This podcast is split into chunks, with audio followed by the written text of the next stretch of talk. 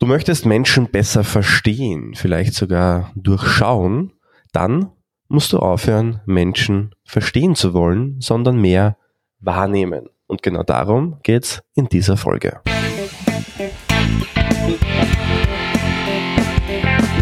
NLP Live, der Podcast für Frame Changer und Zukunftsbilder.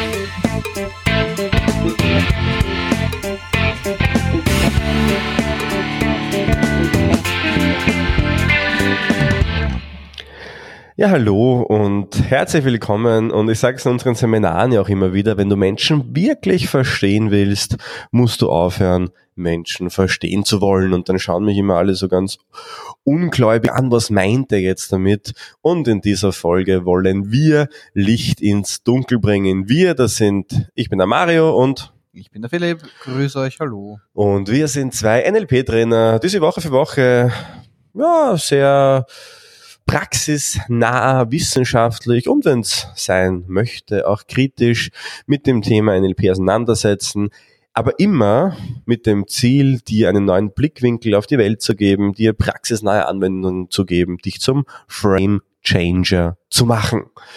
Über so einen Frame Changer haben wir beim letzten Mal gesprochen, mhm. nämlich über niemanden anderen und niemand geringeren als Dr. John Grinder selber höchstpersönlich. Wir haben ein bisschen aus dem Nähkästchen geplaudert, ein paar Erfahrungen mit ihm geschildert, ein paar Eindrücke von ihm euch weitergegeben und haben ein bisschen geträumt und waren ein bisschen verliebt darin, wie cool es war, die Zeit mit ihm zu erleben. Und was wir alles einfach auch gelernt haben dabei. Also wenn du es persönlich einmal haben möchtest, gerne in die letzte Folge mal reinschauen, die Folge mit John Grinder.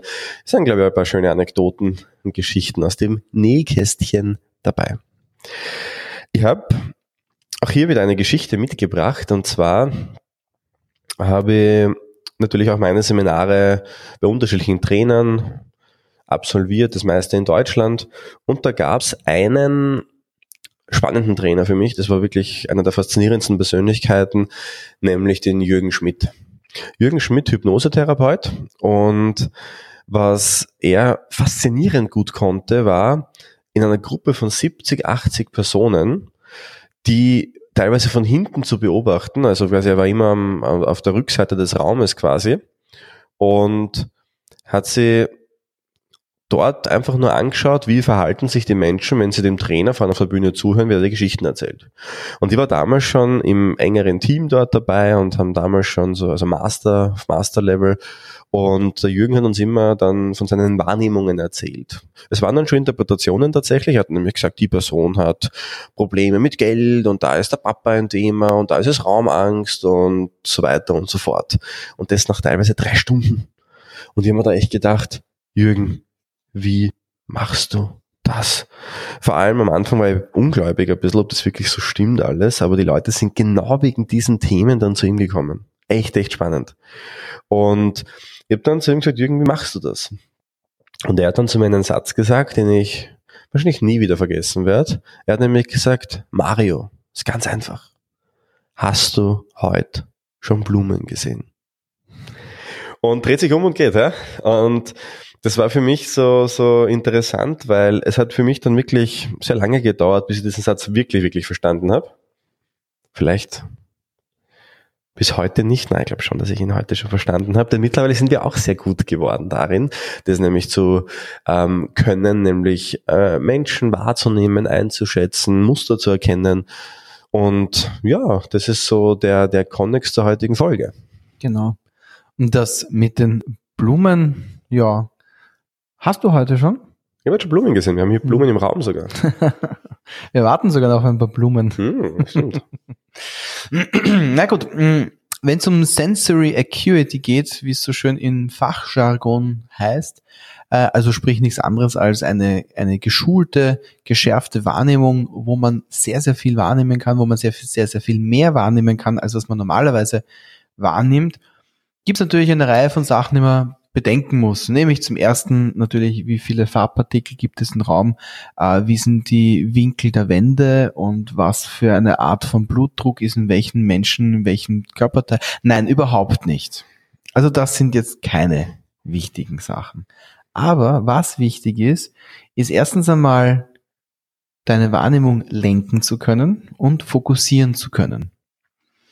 Und mit Fokus ist hier gemeint, dass du einerseits eine Person ganzheitlich wahrnehmen kannst, aber auch gleichzeitig einzelne Teile, einzelne Körperpartien, einzelne äh, körpersprachliche Marker herausnehmen kannst. Und damit ist wiederum gemeint, ja, alles Mögliche, was zur Körpersprache dazugehört. Sei das jetzt das Nonverbale, sei das Paraverbale oder eben alles, was sonst auch gesagt wird, inhaltlicher Natur. Dazu wieder mal meine berühmte Metapher mit dem Fußballfeld. Das ist, äh, braucht man immer wieder mal und auch dieses Mal können wir die wieder sehr gut nutzen. Nehmen wir an, du hast extrem viel Information, die möglich wäre wahrzunehmen. Also es gibt total viel, was wir wahrnehmen können durch unsere fünf Sinne und nehmen wir an, alles, was da da wäre, hätte die Größe eines Fußballfeldes. Jetzt ist es natürlich so, dass vieles von dem einfach gar nicht wahrgenommen wird, weil es einfach außerhalb unserer Wahrnehmung liegt und nicht relevant für uns ist, also einfach durchfließt. Anderes wiederum durchaus wahrgenommen wird, aber unbewusst. Und nur ein, ein, ein kleiner Teil davon bewusst wirklich wahrgenommen werden kann. Menschen sind nicht multitaskingfähig, wir müssen uns auf etwas fokussieren, sowohl visuell als auch auditiv als auch kinästhetisch. Wir können nur eine Sache gleichzeitig machen. Das heißt, unweigerlich, wenn wir uns auf eine Sache fokussieren, müssen wir andere Sachen ja, tilgen, also weglassen. Defokussieren auch. Defokussieren. Also für diejenigen unter euch, die sich jetzt vielleicht gerade denken, naja, warte mal, aber ich kann schon multitasken. Äh, es gibt eine Reihe von Studien, die gezeigt haben, dass unser Gehirn grundsätzlich multitasken kann, aber es ist kein echtes paralleles Prozessieren von gleichberechtigten Aufgaben. Es ist ein extrem schnelles Hin- und Herschalten zwischen diesen Aufgaben, womit wir kein echtes Multitasking haben.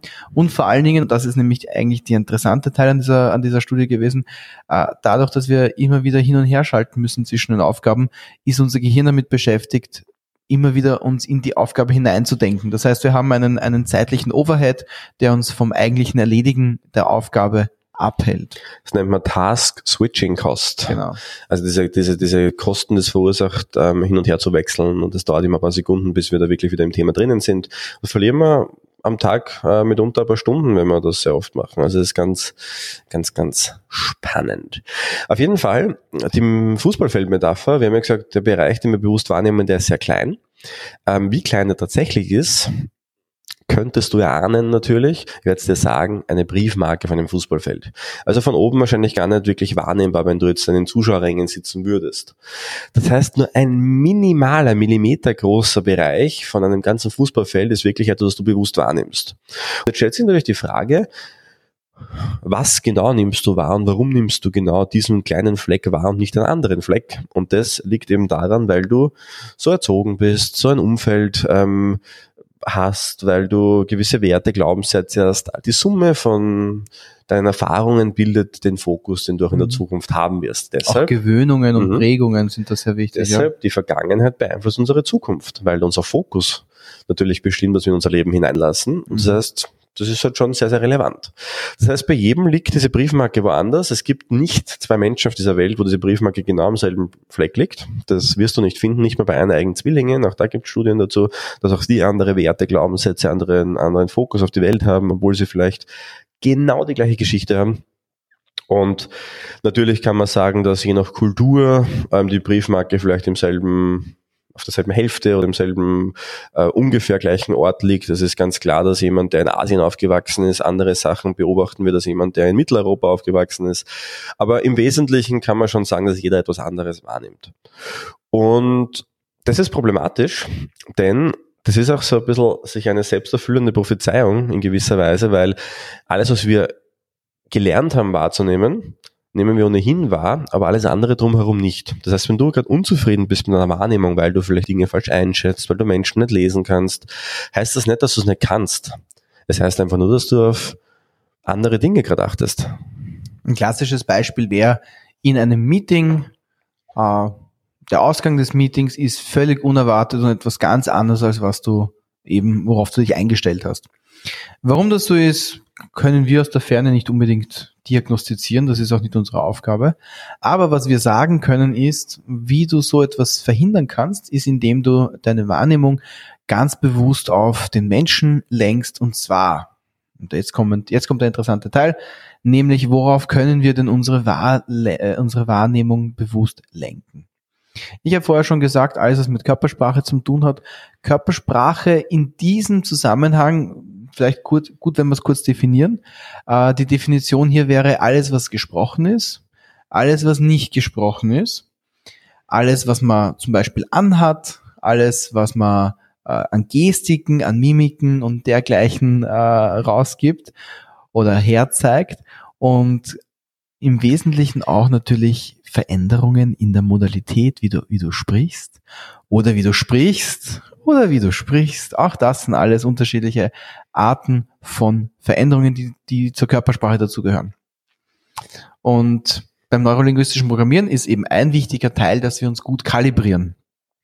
Kalibrierung heißt, ich stelle mich auf die andere Person ein, ich schaue mir genau an, wie bewegt sich die Person, warum bewegt sich die Person so, was gibt's da für eine, für eine Verbindung, wenn ich mich genauso bewege. Ich stelle Rapport her, ich stelle eine enge und innige Kommunikationsbasis her. So, jetzt vergrößern dieser sensorischen Fein, dieses sensorischen Feinheitsgefühls. Zum einen beim visuellen ist es die Sache, worauf kannst du deinen Blick lenken? Was sieht man am Körper beispielsweise? Wie ist die Haltung der anderen Person? Wie verändert sich die Atemgeschwindigkeit? Wo siehst du die Atemgeschwindigkeit, fragst du dich vielleicht. Na, gibt es einige recht einfache Punkte. Zum einen ist das der obere Teil des Bauches, dort sieht man es ganz gut. Alternativ oder zusätzlich kannst du die Schultern hernehmen. Die sieht man vor allen Dingen, wenn man an einer Person vorbeischaut, sieht man sehr, sehr, sehr gut, wann die Person einatmet bzw. wann sie ausatmet.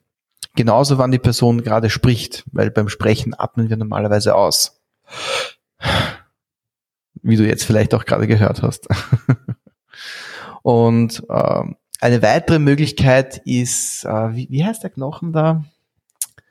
Solar Plexus meinst du? Nein, nein, nein, äh, hier, das, das Schlüsselbein. Das Schlüsselbein, ja, danke. Aus irgendeinem Grunde ist das so ein Knochen, den ich gern vergesse. Das Schlüsselbein ist ebenfalls ein sehr guter Punkt, wo du die Atmung einer anderen Person sehen kannst. Gut, na, das ist einmal puncto Atmung etwas. Gibt noch mehr Möglichkeiten, aber ich sage jetzt mal, drei Marker sind ganz gut, um, zum, um zu üben. Äh, äh, der Grund, warum äh, wir das hier machen und wir möchten dir natürlich auch einige Übungen auch heute mitgeben, einige Tipps und Tricks mitgeben, wie du deine Wahrnehmung verbessern kannst. Der Grund, warum wir das hier machen, ist vielfältig. Einer meiner Trainer hat immer gesagt, 80 Prozent des NLP ist Wahrnehmung, Wahrnehmungsschärfung. Und das ist auch ganz klar, denn natürlich leben wir in einem System mit anderen Menschen, in einer Umwelt gemeinsam und je besser wir das wahrnehmen können, die unterschiedlichen Facetten, desto besser können wir darauf eingehen. Wahrnehmung heißt aber nicht nur andere wahrnehmen, sondern auch mich selbst wahrnehmen. Das heißt, im NLP geht es einfach darum, die Eigen- und Fremdwahrnehmung ähm, oder die Eigenwahrnehmung und die Wahrnehmung auf andere bezogen ähm, zu verbessern und einfach möglichst viel mhm. wahrzunehmen. Also die, die, die, Briefmarke übers Fußballfeld zu jagen ja, und, und schlussendlich immer mehr Facetten wahrnehmen zu können, je nachdem, was gerade sinnvoll ist. Bei mir zum Beispiel ist es auch so, wenn ich im Coaching-Kontext bin, achte ich auf ganz andere Dinge, als wenn ich im Freundeskreis äh, einen netten Abend verbringe, als wenn ich im Seminar bin, ist auch ganz klar, denn da sind andere Dinge einfach wichtig. Das Thema ist nur, du sollst es halt können. Denn das wird dir ja, diese, diese 80% Flexibilität dann auch geben, die du brauchst, weil wenn du nicht mitkriegst, was im anderen und dir vorgeht, währenddessen du kommunizierst, kannst du auch keine Interventionen setzen. Mhm. Wenn du nicht mitkriegst, dass du gerade etwas gesagt hast, was dem anderen vielleicht irgendwie beschäftigt oder vielleicht sogar beleidigt hat, und das kriegen viele, viele nicht mit, wie sollst du es dann begreifen? Oder wie sollst du dann darauf eingehen? Wenn du nicht wahrnehmen kannst, dass du gerade mit jemandem sprichst, der eine ganz andere Intention verfolgt, dass du das vielleicht tust, dann wirst du mit ihm kein Ziel erreichen können. Das heißt, diese Schärfung der Wahrnehmung führt dazu, dass du einerseits viel sensibler auf andere Menschen eingehen kannst, dass du aber andere Menschen auch viel, viel besser verstehst. Zu mir sagen immer, Mario, woher wusstest du das? Ja, dass der jetzt so reagieren wird. Ja, ganz einfach, weil ich es wahrgenommen habe. Mhm. Das ist nicht Zauberkunst, das ist nicht natürlich Erf- Erfahrung, aber Erfahrung in der Wahrnehmung. Aber du kannst dann anfangen, Dinge vorherzusagen, die passieren werden, weil du einfach in der Vergangenheit oder Gegenwart Dinge wahrnimmst, die gerade so da sind. Und das ist tatsächlich nichts, nichts übermäßig Magisches oder Unheimliches. Das ist tatsächlich, wenn du ein Buch gelesen hast, dann weißt du, wie das Buch ausgeht. Und ungefähr genauso kann man sich das vorstellen. In dem Fall ist das Buch halt der Mensch und die Worte, die Kapiteln, all das, was man an diesem Menschen beobachten, wahrnehmen kann. Das Allerwichtigste, was es einmal braucht, ist, dass du dich lösen musst sogar. Das ist, das, das ist müssen durchaus richtig. Du musst dich lösen davon, sofort alles verstehen zu wollen. Deswegen dieser erste Satz. In dem Moment, wo du beginnst, jede Wahrnehmung zu interpretieren, begibst du dich schon auf deinen eigenen Irrpfad. Weil du, du, begibst dich vor allen Dingen aus der Wahrnehmung heraus. genau, weil du immer nur das bestätigst, was du eh schon weißt. Mhm. Das heißt, der erste Schritt, und das ist auch die erste Übung, die ich dir mitgeben möchte, ist, wahrnehmen ohne zu interpretieren. Jeden Tag, das ist eine Übungssache, die am Anfang dir keine Erkenntnisse bringen wird, aber ich werde dir versprechen, wenn du es tust, wird es dir irgendwann sehr viele Erkenntnisse bringen. Und zwar jeden Tag mindestens. Da gibt es keine Höchstgrenze, habe das teilweise Stunden gemacht, aber mindestens zehn Minuten einfach nur wahrnehmen und das möglichst rasch und schnell. Setz dich in die U-Bahn, in, nein, ins Auto, da sei lieber konzentriert, aber im Büro, wenn du bist oder wo auch immer. Ich würde sagen, Wahrnehmen ist auch eine sehr konzentrierte, zumindest anfangs in der Anlernphase, eine sehr konzentrationsintensive Arbeit. Das auf jeden Fall. Du hast halt Aber beim Autofahren ist der Fokus halt Ressourcen. nur beim Autofahren. Ja, Ja. ja, ja, ja. Nur was ich damit sagen möchte, ist, ähm, nimm dir Zeit, da wo du einfach mal so ein bisschen was anderes auch tun kannst, als was du gewohnt bist zu tun und beobachte einfach nur, ja, und beschreibe. Grüne Jacke, Mundwinkel ziehen sie nach oben, ähm, Finger bewegt sich, braune Schuhe, Heizkörper, Lampe, grüne Pflanze, ähm, eine Knospe, oranges Gestänge, also alles, was du wahrnehmen kannst. Falten auf der Stirn, Genau. Falten auf der Nase, Falten an der Nase. Es gibt unterschiedliche Orte, wo man Falten haben kann. Mhm. Manche sind künstlich, manche sind aufgrund von Mimik. Mhm. Und das, das macht eben interessant. Was, was, was ist so die, quasi die Baseline auf der einen Seite und was ist auf der anderen Seite ein, eine, ein, ein, ein, ein körpersprachlicher Ausdruck, der aus einem Verhalten heraus resultiert? Wo, wo ist die Dynamik? Wo ist die Bewegung? Wo kommt etwas in das System rein, das der andere Mensch ist? dass du in irgendeiner Art und Weise eben lesen kannst. Wie gesagt, lesen, nicht interpretieren. Das ist auch zum Beispiel Übungen, die wir da mitgeben, die ich von Jürgen Schmidt auch teilweise mitgenommen habe. Also wie gesagt, von dem, der Menschen so gut wahrnehmen und dann auch lesen konnte. Das heißt, Stufe Nummer eins ist einfach nur Dinge beschreiben, die halt so da sind. Das können Menschen sein, das können Dinge sein, das kann alles sein. Hauptsache Wahrnehmung, Wahrnehmung, Wahrnehmung, Wahrnehmung. Wir sind die Menge dessen, was wir hier wahrnehmen können, ist natürlich begrenzt durch unsere Aussprache, ist ganz klar. Deshalb machen wir es für uns selbst. Also jetzt du setzt nicht hin und sagst das laut, sondern sagst das leise für dich. Dann geht schneller ein bisschen. Ziel ist nämlich, so viel wie möglich in kurzer Zeit wahrzunehmen. Ganz, ganz schnell im Akkord. Tak, tak, tak, tak, tak, tak, tak. So. Die zweite Stufe dieser Wahrnehmung ist, dass du plötzlich beginnst, menschliches Verhalten wahrzunehmen. Und da wird es jetzt noch spannender, weil da fallen die meisten, ich würde sogar sagen alle, wenn du es vorher nicht dazu sagst, in die Interpretation rein. Da geht es nämlich darum, wirklich, wenn Menschen sich bewegen, irgendwas tun, das zu beschreiben. Nehmen wir mal an, eine Person würde gehen und du sagst, die Person geht, dann ist das eine Interpretation.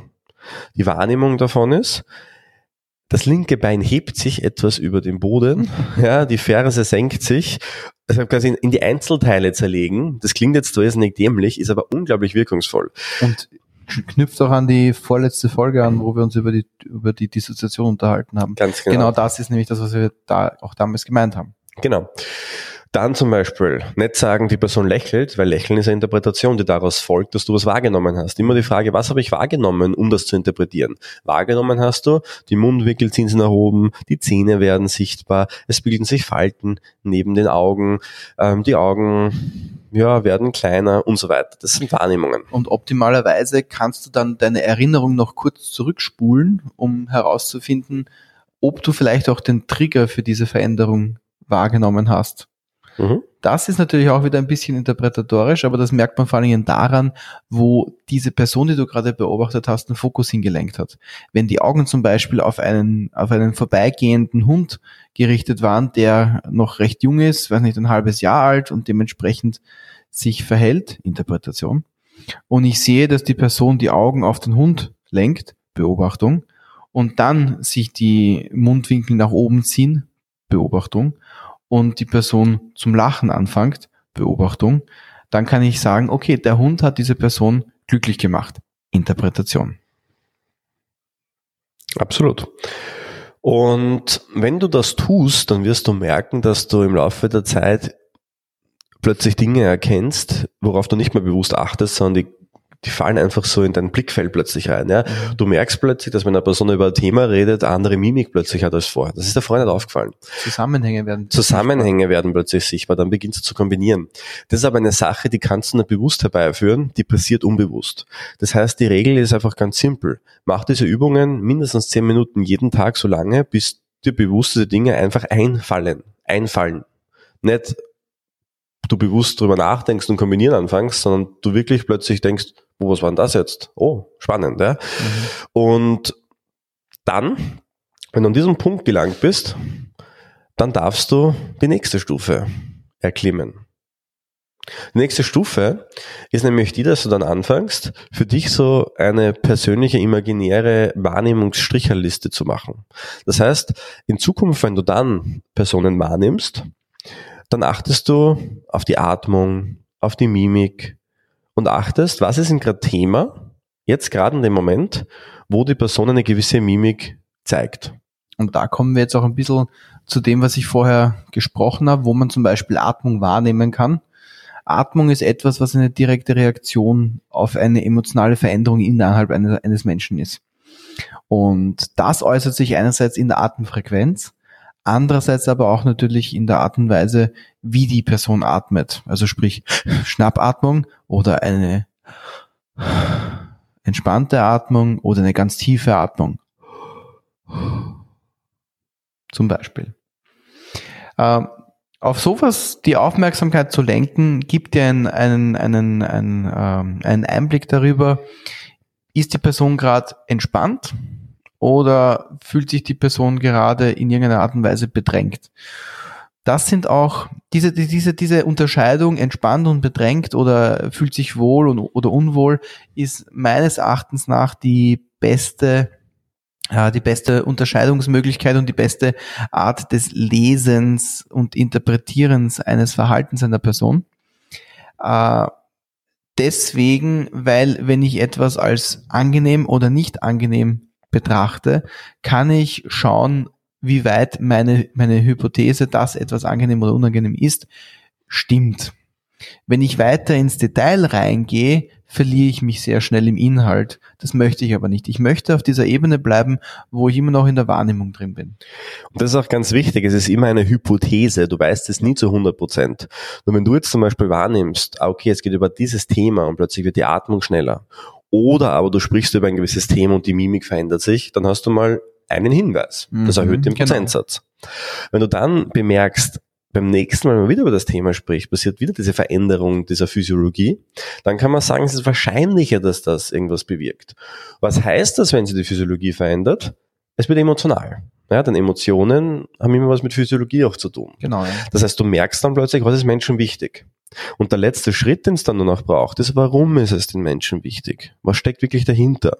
In welche Richtung konnotiert das Ganze? Ist es eher etwas Schönes mhm. und deshalb verändert sich die Physiologie oder etwas weniger Schönes? Und dann kannst du schauen, wenn es weniger schön ist, möchte ich da reingehen und möchte ich da vielleicht mich in dieses Thema hineinwagen da brauchst du natürlich Rapport dazu und natürlich einen Kontext auch, der passt. Oder sage ich, okay, ich habe jetzt da erkannt, dass das Thema vielleicht eher unangenehm sein könnte. Ich lasse mal raus. Auch das ist eine bewusste Entscheidung, mhm. die du mhm. jetzt aber mhm. treffen kannst, weil du eben deine Wahrnehmung geschärft hast.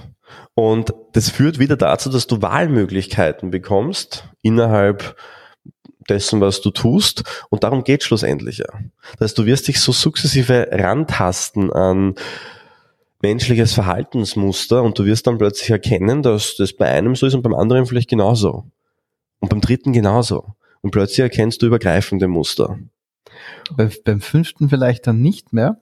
Und dann denkst du, hey, Ja, warum was ist das so? hat denn das ausgemacht? dass Wo es ist der so Unterschied? What's the difference? Ja. That makes the difference. Ja, genau. Wie John Grinder sagen würde. Und auf diese Weise tastet du dich immer mehr heran. Und wie gesagt, wir machen jetzt 14 Jahre. Und sind so, weiß nicht, kann man es prozentmäßig sagen, ich fühle mich irgendwie so bei 20 Prozent gerade. Ja, Na, wir sind schon deutlich. Äh, also das Schöne an der Sache ist, es ähm, also ist zu Navarro, Ende. John Navarro hat gemeint, dass selbst geübte Körpersprachen-Experten im besten Fall auf, auf 40 Prozent kommen.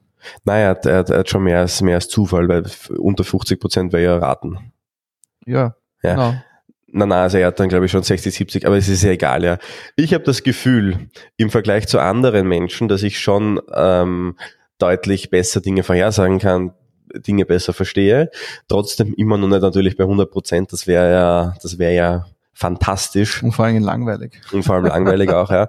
Ähm, du wirst aber dadurch merken, dass es auch nie ein Ende gibt. Ja? Also es gibt Menschen, John Grinder zum Beispiel, der das sein ganzes Leben lang macht, der, der unglaublich ist. Also da haben wir letztes Mal ja eben in der letzten Folge darüber gesprochen, welche Gespür der teilweise entwickelt für die richtigen Fragen, die richtigen Interventionen. Das ist natürlich auf Basis seiner Wahrnehmungen passiert und je mehr du das machst, desto besser wirst du. Mhm. Und das ist das Spannende. Also Wahrnehmung ist ein Thema, das ist nie zu Ende. Es ist immer gleich einfach, einfach immer wieder sich zurück zu konzentrieren darauf, hey, hör auf zu interpretieren, wieder wahrnehmen, ja, immer Genau. diese Rückwärtsschleife zu machen.